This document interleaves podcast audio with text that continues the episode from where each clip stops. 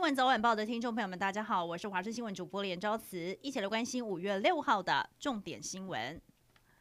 持续关心酒驾酿成憾事，台中方姓美法师涉嫌酒驾撞死了名嘴黄伟汉的妈妈。虽然他否认喝酒开车，但检方查出他当天的行踪，确认他在撞人之前有去唱歌喝酒，回家之后在凌晨三点开车出门，结果就发生意外。检方讯后以串证灭证逃亡之余向法院申请羁押，最后法官裁定方姓男子羁押禁见，而黄伟汉也在脸书上写下“不痛了，妈妈，爸爸已经在那边等你，大家都很爱你”的字句，令人不舍。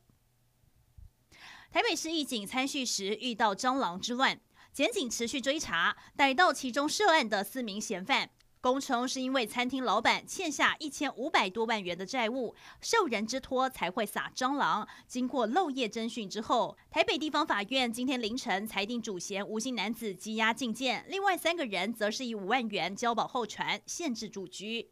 华航机组员染疫风暴，现在也被质疑是管理上的双重标准酿成防疫破口。首先是机组员回国检疫期只要三天，比一般民众十四天来得短，连专家都认为有风险。再加上机组员在住家检疫，不需要通报里长和辖区警方，根本无法落实管理。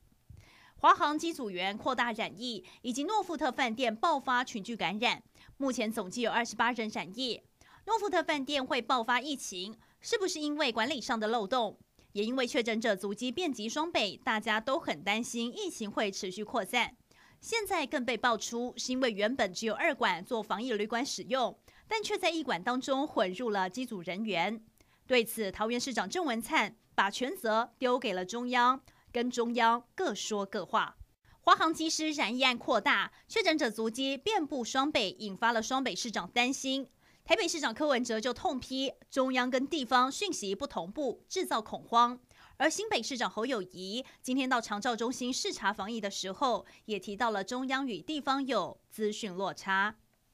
蓝屿是潜水客的天堂，但却有潜水客在这里因为被无牌车撞上断送性命。像是去年就有一名史姓的潜水客到蓝屿，但却不幸被无牌照的小货车撞上身亡。但事发之后，无牌车、报废车还是在蓝屿满街跑。今天他的家属求助立委帮忙，要求主管机关不要再互踢皮球。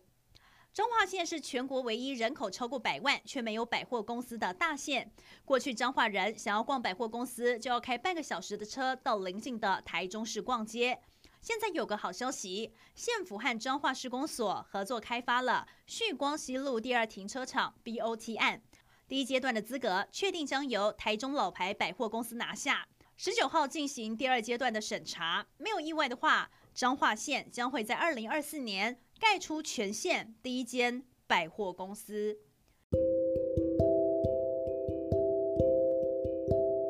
以上就是这一节新闻内容，非常感谢您的收听，我们再会。